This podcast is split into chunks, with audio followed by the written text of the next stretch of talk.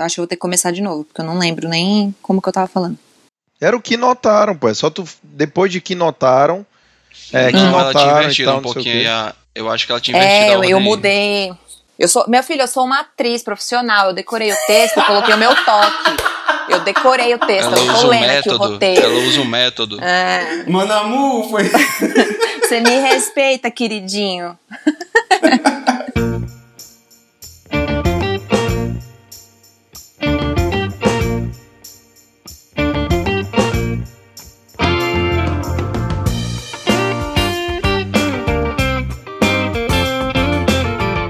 Sejam todos bem-vindos e bem-vindas a mais um lindo episódio do Vídeo Mania. Que prazer falar isso. A sua locadora particular. Me sinta em casa, me sinta à vontade. E sim, precisamos bombar esse slogan, então conto com vocês, compartilhem com seus familiares, com seus amigos. É a sua locadora particular. E a pergunta é: quem está no episódio de hoje? Se apresentem. É, gente. Claramente, Deus tem seus preferidos e hoje a gente teve que fazer uma exceção e deixar o Vieira apresentar, né? Então ele tava com saudade aí de vocês, ele tava se sentindo um pouco de lado.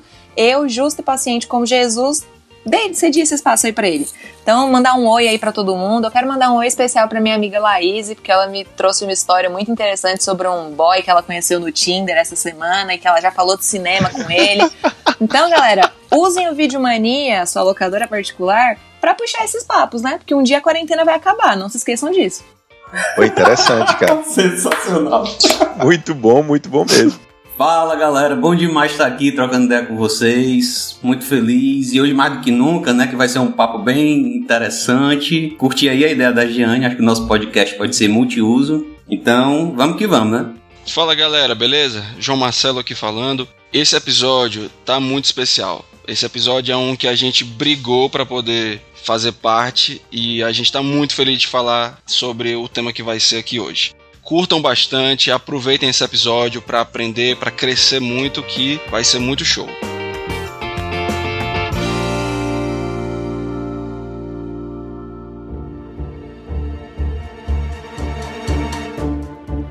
Bom, gente, hoje a gente está estreando um episódio chamado Essencial, que tem como objetivo a gente aprofundar sobre alguns nomes essenciais do cinema para entendermos mais sobre a sétima arte. Então a gente vai aprofundar um pouco sobre a história, sobre o traço dessas pessoas e indicar as obras deles que a gente mais curte. E é com muita alegria que eu falo que o episódio de hoje é sobre Alfred Hitchcock. Aí, garoto! Boa! Palmas e mais palmas. E galera, primeiro, falar de Hitchcock é falar de elegância, né? Junto dessa estética impecável, é falar também de uma linguagem técnica muito vanguardista e imersiva. Resumindo, o cara é um gênio e a gente vai tentar te explicar o porquê. Pedro, conta pra gente como é que iniciou a carreira desse gordinho maravilhoso inglês.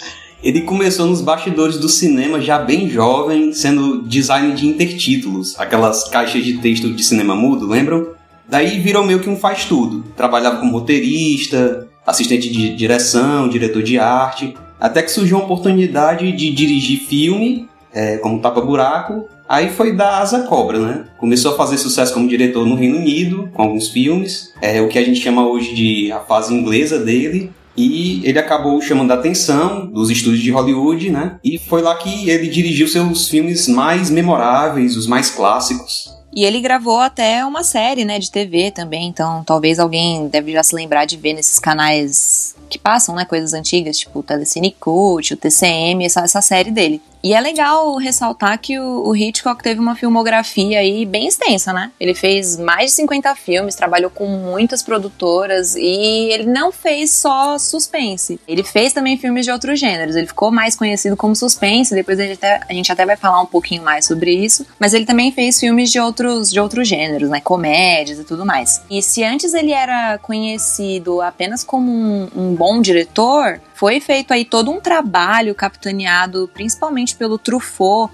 mas também por outros críticos, diretores franceses, né, que escreviam para aquela famosa revista Cahiers do cinema. E eles perceberam que o Hitchcock, na verdade, era um diretor muito autoral. Ele tinha um traço próprio, uma assinatura muito característica dele. E essa obsessão até, né, que virou um pouco aí do, do Truffaut com o Hitchcock, gerou uma entrevista entre os dois que virou um filme que eu recomendo muito que vocês procurem para assistir, porque é, é, muito elucidativo, assim, você aprende muito assistindo, sabe? Pois é, Gê. E como tu falou agora, o Hitchcock é muito conhecido por filmes de suspense, né?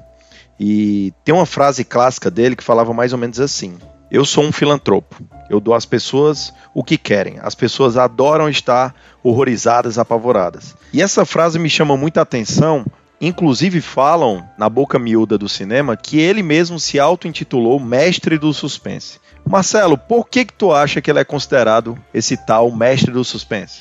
Cara, mestre do suspense é um título que dá muito moral, né? Assim, e é muito justo no caso dele, de fato. Tem até uma entrevista em que ele explicou muito bem, com um exemplo, qual é a diferença para ele de susto para um suspense. Ele dá o seguinte exemplo: Imagina que duas pessoas estão sentadas em um restaurante conversando sobre futebol. Aí papo vai, papo vem, até que de repente uma bomba embaixo da mesa explode e destrói tudo. Assim você tem alguns segundos do susto, e quando passa esse susto, aí o espectador já está ligado na próxima cena. Ok, agora imagina essa mesma cena, essas duas pessoas sentadas conversando, e você mostra logo no começo que tem uma bomba em contagem regressiva embaixo deles. E aí você fica alternando entre a conversa e a bomba. O público, nessa situação, fica agoniado, porque sabe o que pode acontecer e fica torcendo para que os personagens ou parem de falar sobre futebol, ou então fujam logo dali e desarmem aquela bomba. Assim você fez o seu espectador passar mais tempo conectado emocionalmente com a cena e atinge muito mais o suspense do que naquele primeiro exemplo. Essa era a filosofia do Hitchcock.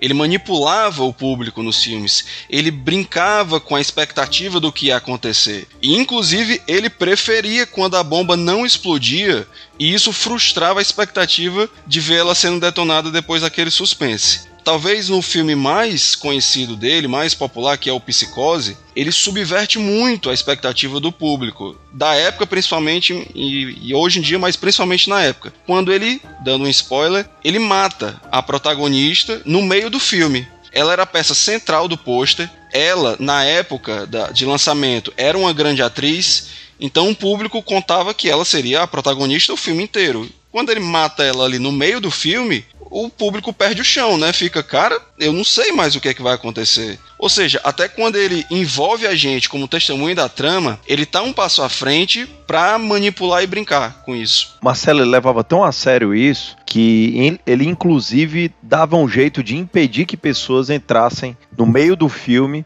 porque iriam atrapalhar a experiência de pessoas que estavam lá, porque ele gostava de realmente conduzir todo o mistério para quem estava assistindo. Quando ele é, comprou os direitos de Psicose, na produção ele fez questão de comprar o máximo de exemplares possíveis da obra, do livro, para que pouca gente soubesse ali da trama, né? Ele sempre teve esse apuro, esse, esse, essa atenção muito grande, né, com, o espectador. E isso que você falou, Vieira, dele né, impedir que as pessoas entrassem no meio da sessão, a gente tem que entender que o cara fazendo isso, ele mudou a indústria, assim, a maneira que as pessoas consomem cinema para sempre. Porque até aquela época, né, era comum. Tipo, a galera entrava no meio do filme e ficava até um pouco da sessão depois, porque aí pegava o início da próxima sessão.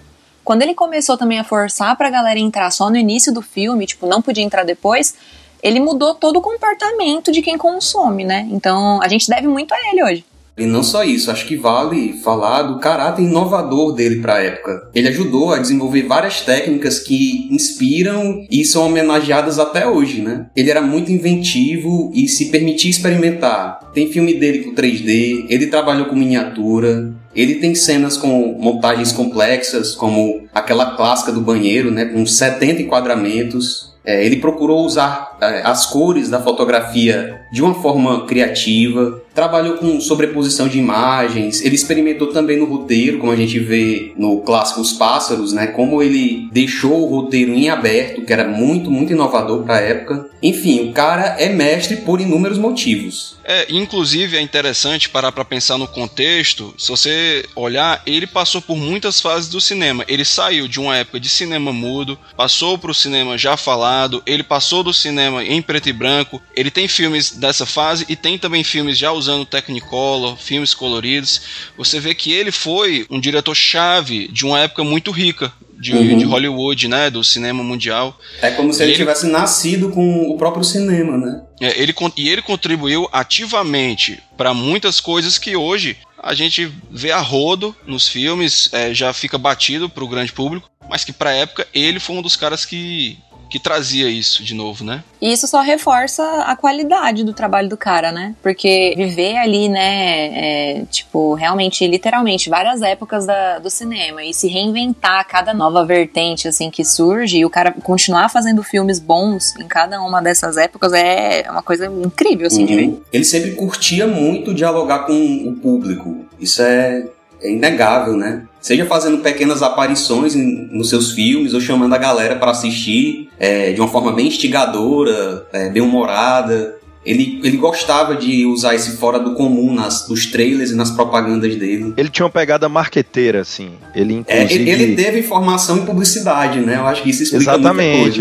Eu acho que ele, ah. ele, teve uma formação de engenharia e, de, e, depois algo em publicidade. Ele trabalhou com publicidade. É, né? Inclusive, ele mesmo era praticamente um personagem, né? Aquela clássica silhueta dele. Ele, com essa formação de publicidade toda, soube usar muito bem essa, essa figura que ele ficou de o mestre do suspense suspense e as aparições no filme. E isso era uma brincadeira à parte que ele usava como, como estratégia para atrair para os filmes. E é isso que o Pedro falou, né, dele se comunicar com o público, porque, tipo, é aquela frase que o Vieira disse, sabe? Eu dou às pessoas o que elas querem. Então, ele sabe entender muito bem o que, que o público dele queria. É importante isso que vocês falam, porque o Hitchcock foi é, muito importante também na concepção de obra autoral no cinema esse lance da marca dele, né, do nome dele, a obra como concepção individual do diretor, onde o autor expõe muita coisa particular sua, seus medos, as suas obsessões, seus fetiches, isso tem muito do Hitchcock.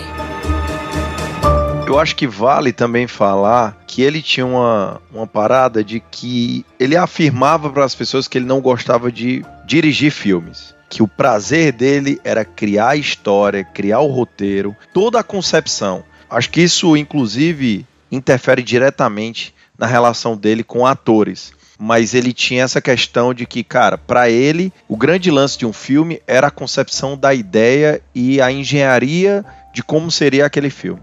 Muito bom, Vieira. Eu concordo totalmente com isso, até porque a principal questão dos filmes dele, quando você fala em suspense, o que você tem que ter em mente é que suspense não é uma, uma história sobre terror, sobre medo. Suspense é sobre curiosidade. E curiosidade era o que ele causava na gente nos filmes. Você pode assistir um filme dele e não necessariamente sentir medo. Não, não é isso necessariamente que ele quer causar. Mas não tem dúvida que você fica envolvido naquela história e você quer saber o que, que vai acontecer, você quer saber como ela vai se desenrolar. E isso ele era mestre, né, em fazer na gente. E, e é muito interessante ver a influência que ele tem quando você pensa nos diretores e diretoras de suspense de filmes atuais, né? Então, você pega aí, por exemplo, cara, o Sexto Sentido. Bebeu ali na fonte do Hitchcock, né? Porque você fica naquela curiosidade de entender a história, de entender o que, que tá acontecendo. Você pega até algumas coisas assim mais mais explícitas, tipo Jogos Mortais. Você pega o próprio Ilha do Medo, do Scorsese, que, tipo, você vê o filme ali do início ao fim e fica pensando, meu Deus, o que que tá acontecendo? O que que eu tô vendo?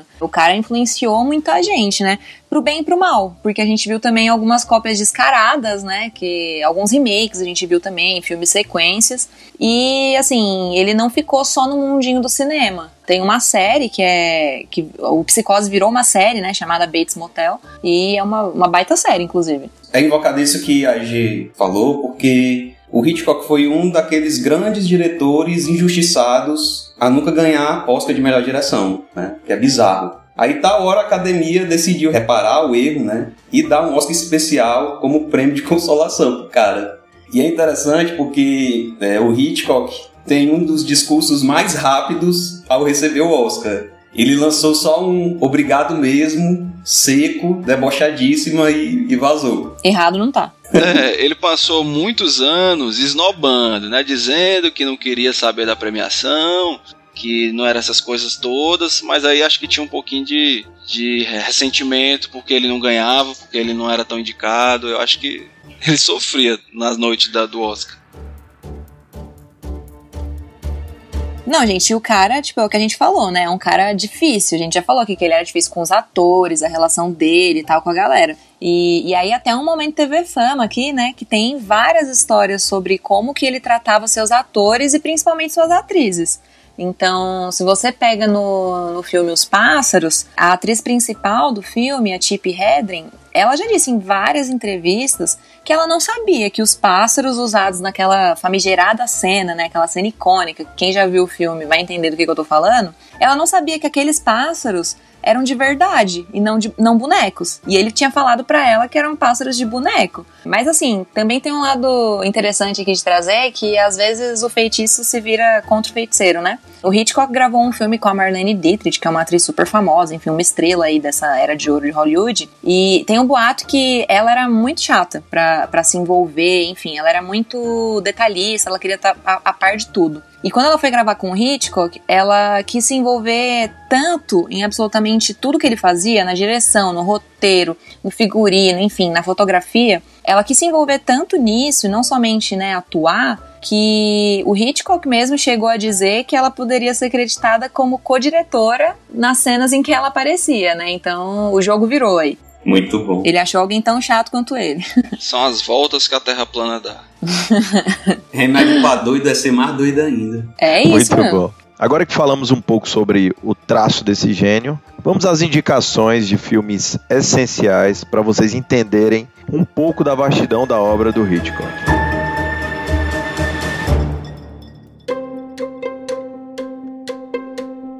Bem, eu vou indicar Rebecca, uma mulher inesquecível. How could I ask you to love me when I knew you loved Rebecca still?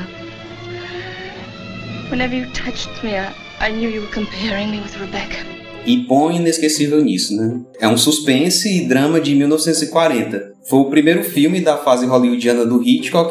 Engraçado que ele iria dirigir uma versão de Titanic, né? Mas não rolou e ele gravou Rebecca. Eu decidi escolher esse filme para indicar porque, apesar de não estar entre os grandes clássicos, os mais lembrados do diretor, esse foi o único filme do Hitchcock a ganhar a Oscar de melhor filme, né? Inclusive, ele foi indicado a 11 Oscars e levou dois. Eu quis indicar esse também porque, depois de ver vários filmes de desgraçamento mental do Hitchcock, a gente meio que acha que já está prevenido, mas não. Definitivamente não. Quando você pensa que já viu bizarrice suficiente, vem o Hitchcock e te surpreende. Isso é interessante porque esse é o mais antigo dentre os que a gente está indicando aqui. E meio que a gente vai percebendo que muitas das características bem marcantes dele já estavam presentes aqui, sendo que a grande maioria dos clássicos dele viriam nos anos 50 e 60. Bem, o filme conta a história de uma moça ingênua, interpretada pela Joan Fontaine, que conhece um viúvo ricaço em um hotel. E esse cara, que é interpretado pelo icônico Laurence Olivier, é um aristocrata inglês conhecido por ter uma mansão ultra magnífica, a Manderley. E também por ser muito melancólico, ele tá na bad porque a esposa dele, a Rebecca, faleceu em, em um acidente trágico. Então, essa jovem e o personagem do Lawrence, eles se apaixonam ali no hotel, se casam muito rapidamente e ele a leva para morar na mansão. Aí a mocinha entra nesse mundo que parece um sonho. Tudo é luxuoso, a, mansão é quase um castelo, tem mordomo, é, governanta, vários empregados, enfim. É aquele sonho de princesa mesmo, né? Estaria tudo perfeito se não fosse a presença constante do legado da antiga esposa do Maxim, que é o aristocrata, em tudo que é canto da casa. Em todas as conversas dos empregados, dos amigos, dos familiares, tudo, tudo, tudo é ligado a Rebeca tudo é rememorado o nome dela, o estilo dela, o jeito dela, como ela faria. É uma aura quase fantasmagórica coisa, é, mas num sentido assim de memória. Isso vai rondando a protagonista de tal forma que um desconforto começa a surgir nela. O invocado da história é que em nenhum momento do filme o nome da mocinha lá, da protagonista, é citado, mas o nome da Rebeca é toda hora martelado pra gente. E a moça, é, por já estar em um ambiente que não é o habitual dela, né? Com toda aquela pompa e tal, meio que já chega toda errada. É, ela fica se sentindo intrusa ali, bem inferiorizada mesmo. E a pobre coitada ainda tem que lidar é, com uma figura bem macabrinha, a governanta da casa, que era completamente devotada pela Rebeca. A bicha é tipo assim, é o cão em pessoa. Fica o tempo todo comparando a moça com a Rebeca, dando indireta, fazendo jogos mentais, vai minando a confiança da moça a tal ponto dela se tornar completamente insegura ali. E nisso, o Hitchcock ele é perfeito na criação do clima. Nós, é, junto com a moça, vamos deixando de achar que aquela mansão é encantadora e passamos a nos sentir desconfortáveis ali. Tudo é gigantesco, os quartos, os salões, a escadaria. Realmente criam é, esse sentimento de opressão e de pequenez, tanto para personagem quanto para gente. O Hitchcock dizia que a construção da história segue três regras básicas da tragédia clássica: unidade de lugar, de tempo e de ação.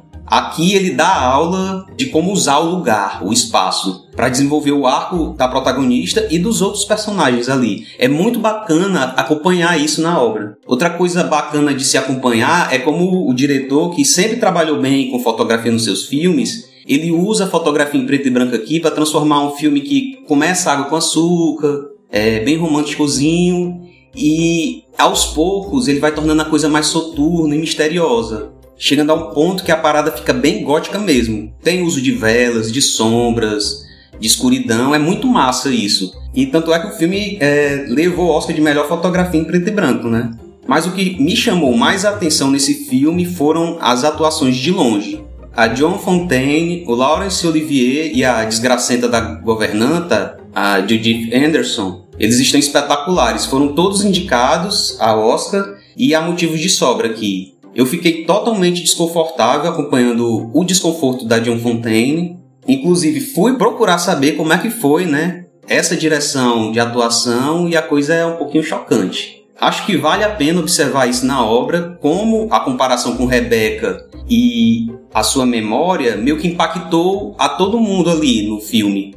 A pergunta que fica para quem assiste é como realmente Rebecca era. Competir com a memória é algo é algo assim meio cruel, né? Porque competir com a memória de alguém idealizado e inalcançável é impossível. E o bacana do filme é que apesar de ser dos anos 40, um filme antigo, né? ele consegue jogar com isso e funciona ainda hoje. Enfim, dá para fazer altas análises aqui de vários tipos de relações tóxicas, não apenas no, no âmbito sentimental, mas também de relações pessoais em geral e também profissional. Por exemplo, vale dar uma olhada em como foram os bastidores desse filme, principalmente nas relações do Hitchcock, do Laurence Olivier e da John Fontaine. O Laurence Olivier queria a esposa dele, que na época era atriz Vivian Lane, que fez a Scarlett de O Vento Levou, ele queria ela como protagonista de Rebecca, só que ela não conseguiu. Como ela não conseguiu o papel e a John Fontaine conseguiu, né? O cara achou por bem tratar a menina nos bastidores de um modo bem escroto, né?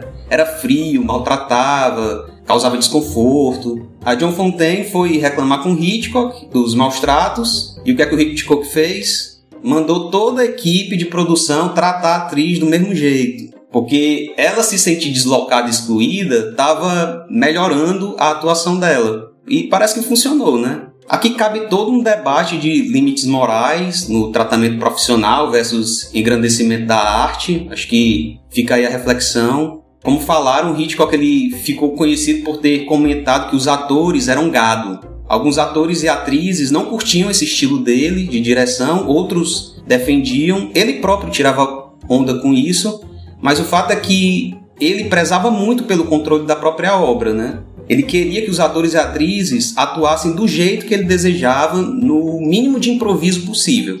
Pois é, Pedro. Para mim, uma das coisas mais legais desse filme Rebecca é que de fato ele parece ter duas partes bem diferentes que quebra a nossa expectativa no começo, né?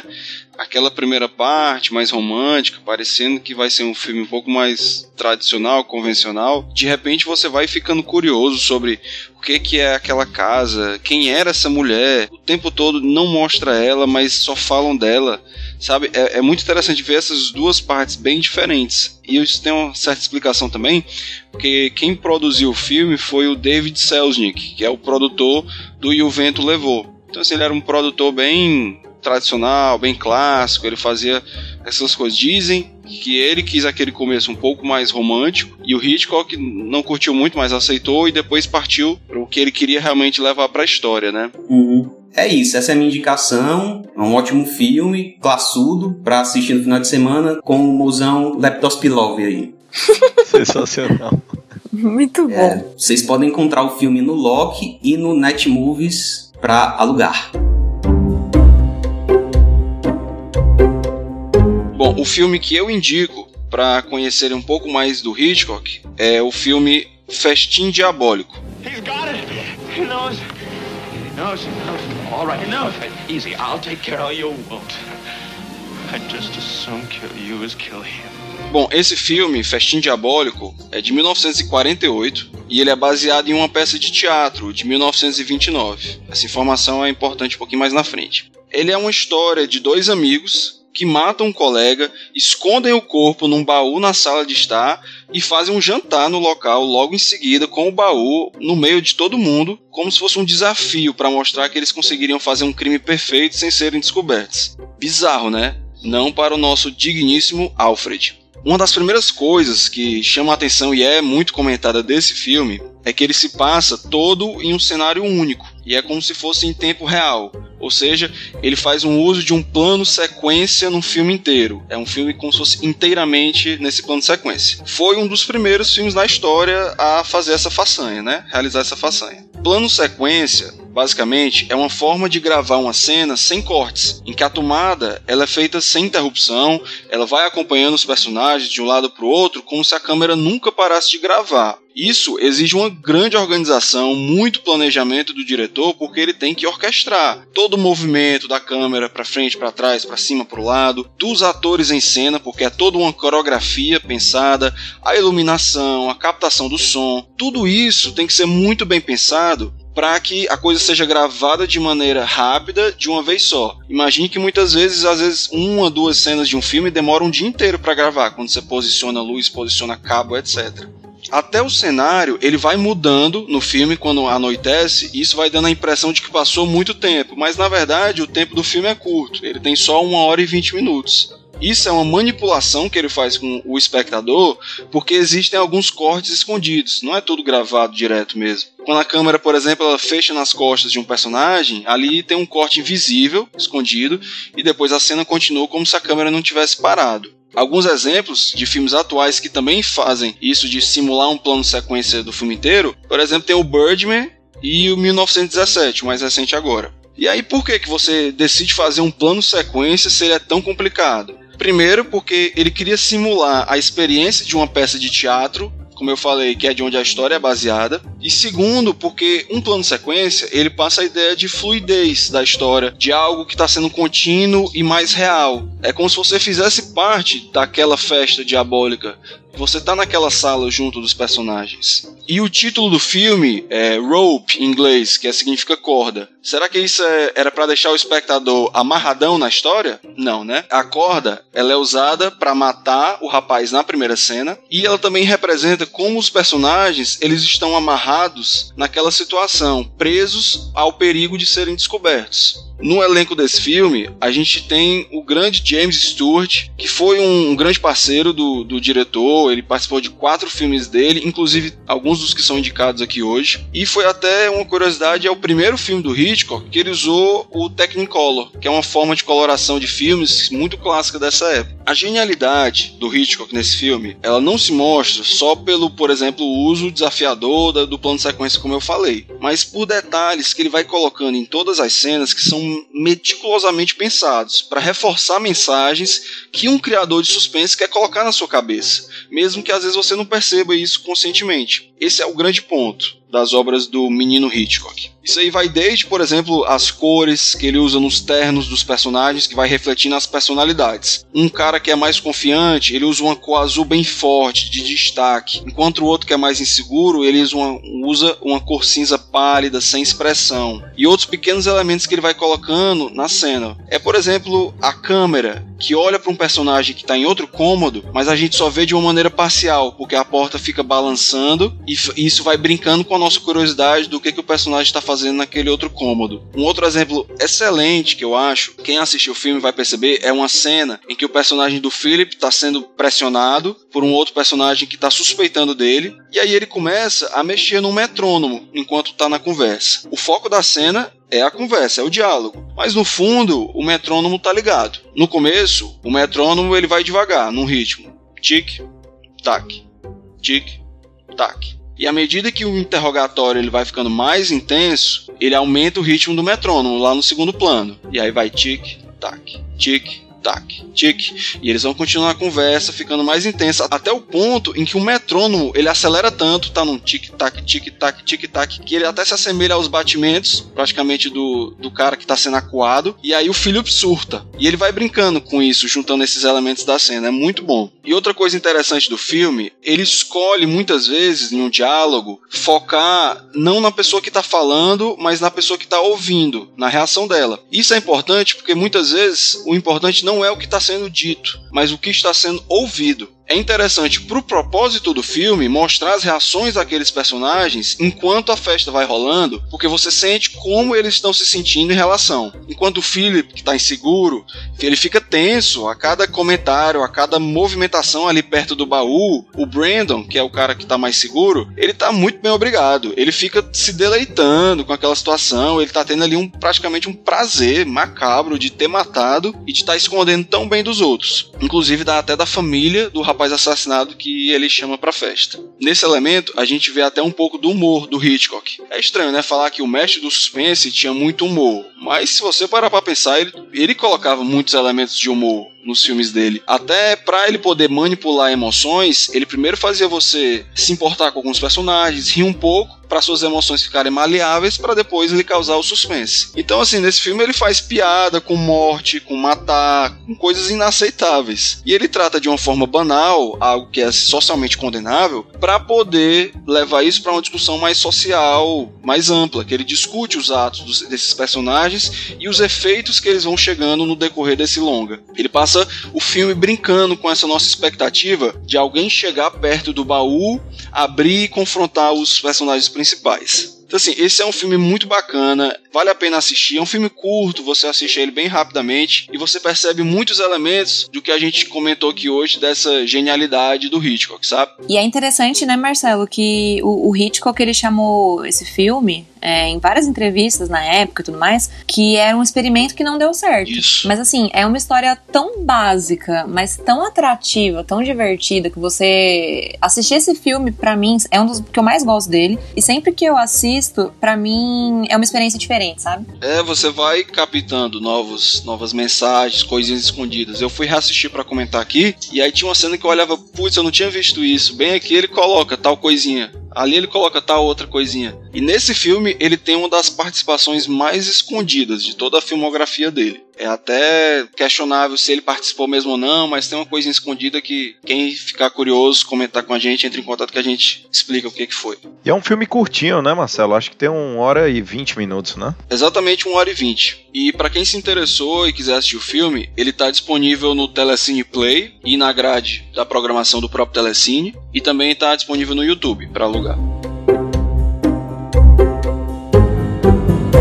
Então, puxando o gancho aí do Marcelo, né, do James Stewart, um, o filme que eu vou indicar aqui para vocês hoje é O Janela Indiscreta, de 1954. Look, a, a man is assaulting a woman at 125 West 9th Street, second floor, at the rear. No, make it fast. Esse é o segundo filme da parceria do, do James Stewart com o Hitchcock, né? Ele ainda tem mais dois. E ele conta a história do, do personagem principal, que é representado pelo, pelo James, que é, o, é um fotógrafo chamado Jeffers. E ele tá preso em casa porque ele quebrou a perna, enfim. Ele não tem o que fazer, basicamente. Parece né, traçar um paralelo aí com o que a gente está vivendo hoje, afinal estamos presos em casa na quarentena. Mas ele, assim como muitos de vocês, bom, eu pelo menos estou fazendo isso, ele resolve passar os dias dele curiando a vida dos vizinhos. Então, ele mora de frente para um prédio e ele vê, assim, absolutamente tudo que acontece nas outras janelas, né? Até daí o nome do filme. Ele vê ali a vizinha que é dançarina e que tá envolvida ali na dúvida entre dois possíveis amores. Ele vê uma vizinha que é uma solteirona, que ela fica triste porque não tem ninguém com ela. Ela vê o casal o vizinho que é recém-casado e tem um casal ali que é o plot todo principal da história, que ele começa a ter algumas suspeitas, né, sobre o comportamento desse casal, principalmente do homem. Então, eu já falei, né? Nesse filme tem o James Stewart como personagem principal. E ele também tá junto com a Grace Kelly, que tá ali lindíssima. E eu vou falar um pouquinho mais do personagem dela mais pra frente, mas guardem aí essa, esse nome dessa pessoa. Então, além desse, dessa relação com o período que a gente está vivendo, que a gente está confinado dentro de casa, tal qual o, o Jeffers, né, o personagem principal, esse filme ele é o meu favorito do Hitchcock, é um dos meus filmes favoritos da vida, assim. E eu acho muito interessante como ele coloca o espectador, a pessoa que está assistindo, como participante do filme. Então, o que a gente está vendo ali, o que a gente, os cenários que a gente vê, é, os mistérios que a gente tenta decifrar, a gente está ali numa posição muito parecida com a do personagem principal. Porque a gente não tá vendo a história que acontece simplesmente com o Jeffers. A gente tá vendo a história que ele vê, né? Então é muito interessante como nesse filme não é o protagonista que, que dita o rumo da história. É o que ele tá vendo que tá contando a história e tá te orientando. E, e, a gente entende todo o filme pelo olhar dele, né? Pelo, a gente entende ele toda aquela vizinhança, a história que ele tá contando, pelo olhar do personagem principal. Então, como eu falei para vocês, né? Uma outra personagem que é muito presente nesse filme é a Grace Kelly, que ela é a namorada, no caso do, do personagem principal. E ela faz parte ali daquele nicho de do que a gente chama de as loiras do Hitchcock, né? Se você pegar aí nos filmes dele, ele sempre tem uma personagem feminina que é uma loira, que ele coloca ela ali. E, e tem um traço que é, eu acho que permeia todas essas personagens, que é um traço um pouco machista. Porque são, assim, personagens estereotipadas, sempre mulheres lindas, loiras, e elas têm um papel muito forte aí nesses filmes, que é aquele de querer agradar o parceiro, é, ela se coloca em risco em algumas situações, em algumas cenas, faz algumas cagadinhas ali. Mas isso me faz, sabe, toda vez que eu assisto e reassisto esse filme, isso me, me faz, faz eu me questionar um pouco do porquê que colocar uma mulher naquela situação. Eu acho até que é talvez diminuir um pouco o, o, que ela poderia fazer naquele filme. Lógico, a gente tem que fazer aí todo o recorte da época, né? A gente tá falando de um filme dos anos 50, que sim, o machismo era muito forte, né? Se é forte hoje, imagina naquela época. Mas eu acho que não dá pra gente simplesmente fechar os olhos para isso, tá? Mas de qualquer maneira, como eu disse, é o meu filme favorito do Hitchcock. Por muito tempo foi o meu filme favorito da vida. Eu ainda acho que tá aí no meu top 3 filmes favoritos, tá? Da vida. É, eu acho que quem assistir esse filme vai fazer muito essa correlação com o período que a gente está vivendo hoje, porque de fato a vida dos nossos vizinhos é o que a gente está mais vendo, né? dado que a gente está aí há quase quatro meses em casa, né, confinados. Mas é um filme muito interessante. Você fica sentindo ali, é, você consegue ver, na verdade, por que, que o Hitchcock é, é, chamado de o pai do suspense? Porque você fica curiosíssimo para entender o que, que aconteceu, o que, que é aquela história que ele está contando. E tem uma cena específica que para mim resume muito bem como que ele te coloca, né? Como que o diretor, o Hitchcock, te coloca como é, coloca o espectador como participante, que é quando um dos vizinhos ele vai para casa do Jeffries, né, no desenrolar da história, e aí ele olha para a câmera, né, ele quebra ali a, a quarta parede e ele pergunta para a câmera, né, perguntando para o Jeffries, mas na verdade ele está perguntando para quem está assistindo, o que você quer de mim? Que é isso que o Hitchcock quer saber de você, que é o espectador dele, né, que é o fã dele. O que, que você quer dele? O que, que você quer ver? E aí, enfim, só para acho que encerrar essa minha indicação, eu sou aqui reconhecida e eu também tô fazendo esse reconhecimento próprio como 100% gado do James Stewart. Eu acho ele um ator incrível e para mim essa é a melhor atuação dele nessa parceria que ele fez com o Hitchcock. Para quem se interessou, quer assistir esse filme, quer saber mais sobre ele, tá disponível no Telecine Play e várias vezes eu já vi também na, na própria grade do Telecine, então é só ficar de olho aí na programação da sua TV. E, Gê, uma coisa que me chama a atenção desse filme é a construção da tensão e do suspense, muitas vezes sem uma trilha sonora que te force a entrar nesse, nessa sensação. Então, é simplesmente o olhar, o voyeurismo de você estar tá olhando para algo que está te preocupando, ou seja, é algo extremamente interno e que não tem aquela música para criar aquela tensão que talvez fosse até amplificar a nossa sensação. Mas ele decide construir tudo isso sem uma trilha sonora é, marcante em algumas cenas, né? Isso para mim é a perfeição, porque muitas vezes essa trilha sonora, a gente até comentou isso quando a gente fez aquele episódio sobre filmes de terror, como a trilha sonora te direciona para a sensação que o diretor quer que você sinta. E quando o Hitchcock escolhe não usar a trilha sonora para direcionar nisso, o cara tem que ser muito confiante, o cara tem que ser muito seguro de que ele é realmente um cara muito bom, um cara foda e que mesmo sem uma trilha sonora para facilitar esse processo, ele vai conseguir fazer a pessoa que está assistindo o filme dele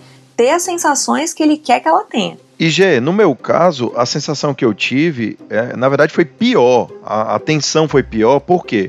Porque quando você tem uma trilha sonora, a trilha sonora ela vai aumentando o tom, né? Quem gosta de música aí, e o volume dessa trilha de acordo com o perigo. E ao passo que esse perigo vai minando, ela vai diminuindo e vai te dando uma tranquilidade. Quando não se tem trilha sonora, você não sabe se aquele personagem, se aquela personagem realmente vai ser salva, se ela vai escapar não, daquele perigo. Você vive naquele estado de alerta constante, né? Você Exatamente, não sabe o que tá acontecendo. Você tá e, e, ou seja, a gente fica no, no, lugar do James Stewart, né? Olhando ali, é, 100% no corpo dele e como ele tá, que é o quê? É, de mãos atadas, né? Sem, sem conseguir fazer nada, sentado, igual a gente. Exato, e, e não só a ausência da trilha sonora, né? Se você reparar muito bem, é, o filme ele se passa ali numa época de calor, né? Provavelmente verão. E conforme o filme vai se desenrolando, você vai vendo ali o personagem do James Stewart sofrendo com aquele calor. Ele dorme mal, ele fica suando, ele se incomoda. E isso também é reflexo da ansiedade que ele sente em estar tá vivendo aquela situação. Que ele está vendo as coisas acontecerem, ou o que ele imagina que esteja acontecendo, e ele não pode fazer literalmente nada, porque ele tá em casa preso com a perna quebrada. Eu fico impressionado, você, você falou do James Stewart, né, e, e da Grace Kelly, da beleza do filme em si, né? E de como tudo é milimetricamente calculado, a geografia dos prédios é feita de uma forma que acrescente na, na narrativa, né? Eu acho muito invocado esse, esse método que o Hitchcock usa e outra coisa, não só a geografia, mas é, a profundidade de um olhar no cotidiano, né? Então, vários personagens do cotidiano que, que todo mundo já teve em algum prédio, ele conseguiu fazer só numa tomada assim de câmera. Uhum. É incrível. Cada janelinha dessa tem uma, uma história, uma narrativa, e ele meio que consegue amarrar tudo aquilo dali em prol de uma narrativa maior. Isso é muito bacana de se, de se acompanhar.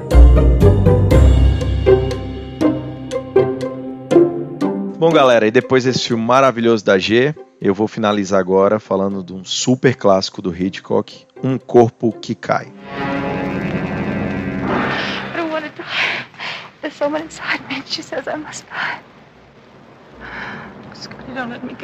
Essa bela obra de 1958 fala sobre uma obsessão, assim. E desde o início do filme, você percebe que tem um olho né? Um olho com uma pupila que dentro dessa pupila vai ter um efeito de espiral. Então guardem essa espiral. Uma breve sinopse. James Stewart, de novo, né? A gente fez um especial aqui James Stewart. É um detetive aposentado, né? E ele tem muito medo de altura. Então, mais uma vez, todo mundo lembra da espiral? Experimenta subir no alto de um prédio e olhar para baixo, né? Logo eu que morro de medo de altura, quem me conhece sabe que, meu Deus, é sofrível isso para mim. Então, é, inclusive essa é a tradução literal do filme, né? Vertigem, né? O personagem ele é chamado para investigar um comportamento misterioso da esposa de um amigo, uma investigação meio extraoficial, e essa mulher vai trazer essa sensação de novo para ele, sendo que agora com uma camada romântica de obsessão, né? Mais uma vez a espiral aí, né? Então, gente, se eu fosse resumir a experiência de ver essa obra em uma só palavra, eu diria cores. Então, muita atenção às cores. O universo azul do James Stewart e o atrativo oceano verde da Kim Novak. Então, reparem nas cores no figurino, ou seja, as roupas, é, os detalhes de uma gravata. Reparem na direção de arte, ou seja, a escolha dos elementos que fazem parte da cena, dos, da cor dos carros, tudo ali tem um motivo para estar ali. Então, principalmente também nos efeitos psicodélicos que o Hitchcock coloca isso como os conflitos mentais que o personagem passa, rodeado de cores entre o azul, o verde e o vermelho também, que ganha um destaque muito grande, trazendo mais uma vez perigo e a questão sexual, a questão romântica, né? Ou seja, a fotografia em si traz muito sobre a compreensão desse filme. Gente, a relação dos dois personagens é tão bem construída que a Kim Novak ela só tem uma fala após 40 minutos de filme. Então, olha como o Hitchcock era inventivo, né? A atriz principal passa 40 minutos calada. Tudo isso para quê? Para gerar mais e mais suspense na gente. Então, gente, esse filme fala sobre essa relação de amor baseada na necrofilia. Então, você amar alguém que já partiu e você querer projetar essa pessoa em traços, em gestos, em roupas, em uma outra pessoa parecida. Esse filme, ele é considerado como o principal filme, ele está em primeiro lugar numa lista famosa do cinema de uma revista chamada Sight and Sound, que colocou Um Corpo que Cai como primeiro lugar, o filme mais importante da história do cinema mundial. Essa lista é atualizada a cada 15 anos. E durante todos esses anos, o filme que estava imponente em primeiro lugar era O Cidadão Kane, que vocês já devem ter ouvido falar. E nos últimos anos foi substituído por Um Corpo que Cai, mais uma forma de exaltar o trabalho do Hitchcock e a importância do trabalho dele para a história do cinema. É, Vieira, o Scorsese, ele diz que a linha narrativa do filme, do corpo, de Um Corpo que Cai, para ele não é muito importante não. Para ele, o que importa mesmo no filme, é um dos preferidos dele, é a poética do filme e a sensação que traz pro, pro espectador. E eu acho isso muito verdade, sabe? Porque o filme tem, tem uma aura meio estranha de sonho, né? Sobretudo quando o, o cara encontra lá a personagem feminina.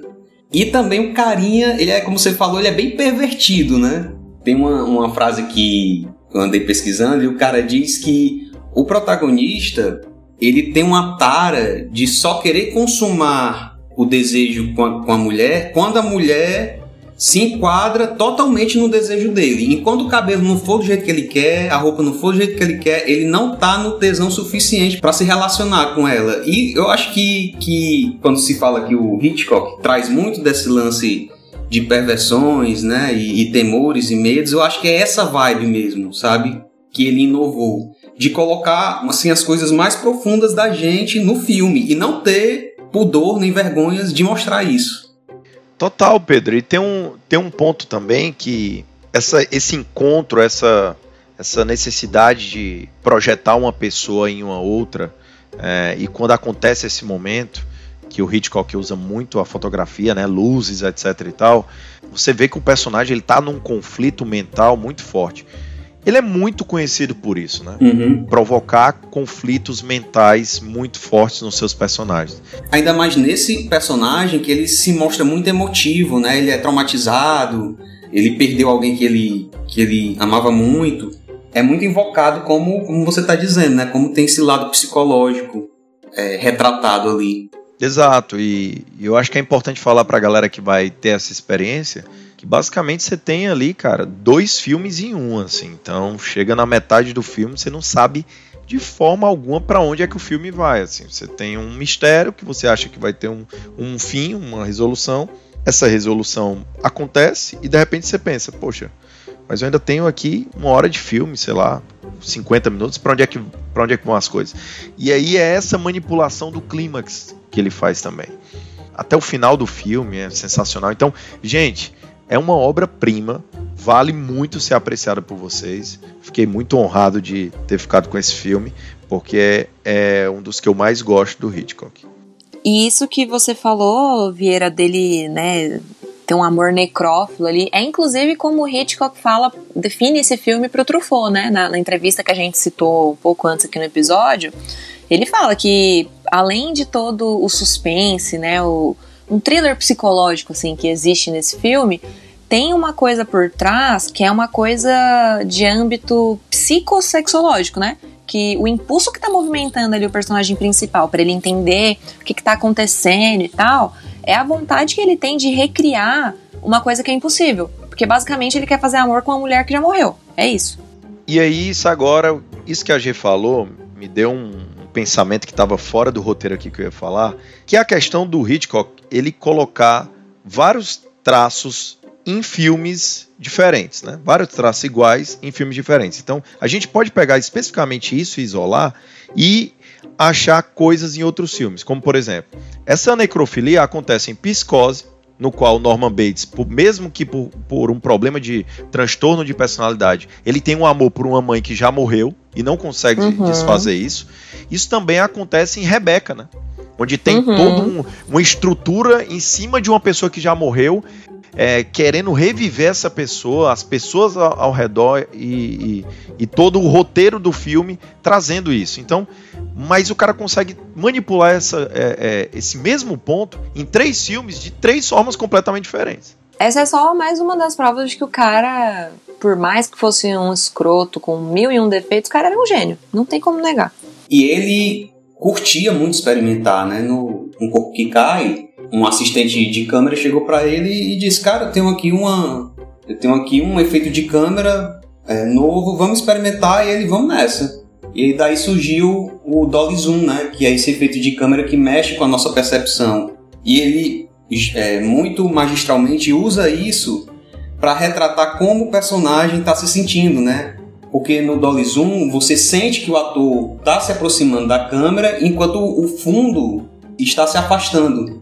Então tudo meio que fica desequilibrado, né? E isso bate na gente e a gente entende só através da imagem o que é que o cara estava sentindo. Exatamente. Isso acontece, como eu falei lá no início, tanto na vertigem do medo de altura, quanto no medo de se envolver nesse relacionamento tão complicado para ele. É um vórtice do mesmo jeito, né? É isso aí. E é por isso que o cara, o cara é altamente reconhecido, porque a gente vê isso em em Tubarão, no Senhor dos Anéis, enfim, ele influenciou vários outros diretores nessas brincadeirinhas dele. É, a gente pode pegar um filme, por exemplo, do Scorsese, que bebe muito dessa fonte, que é o Ilha do Medo, né? Então, Ilha do Medo trabalha muito essa construção de um mistério, de uma obsessão, e de plot twist, né? Então, outra característica muito forte do Hitchcock, que muita gente copiou, é essa questão do plot twist, né? Você dá aquela reviravolta, reviravolta, reviravolta, e tem diretor que tenta fazer isso e acaba perdendo né, a mão ali, tentando viver de plot twist, né? Mas o Hitchcock fazia isso com, vamos dizer, uma elegância muito mais é, técnica. Ei, Nolan, a gente tá falando de você aqui, viu? Pô, eu sou Tinola, mas beleza. Bom, galera, para vocês assistirem essa obra, é só vocês assistirem no Telecine Play, que vocês vão encontrar Um Corpo que Cai.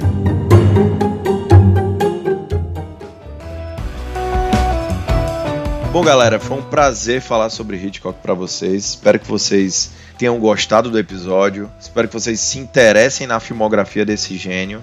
Foi um, um episódio além do que a gente faz normalmente, então tem um quê de homenagem aí a esse grande mestre que nos ajudou a compreender boa parte do cinema ocidental, que foi super bebeu na fonte dele. Então segue a gente nas redes sociais, encaminha esse episódio para amigos que você acredita que vai gostar, dissemine a palavra aí do Vídeo Mania, que nos ajuda demais a continuar fazendo conteúdo para vocês, tá bom?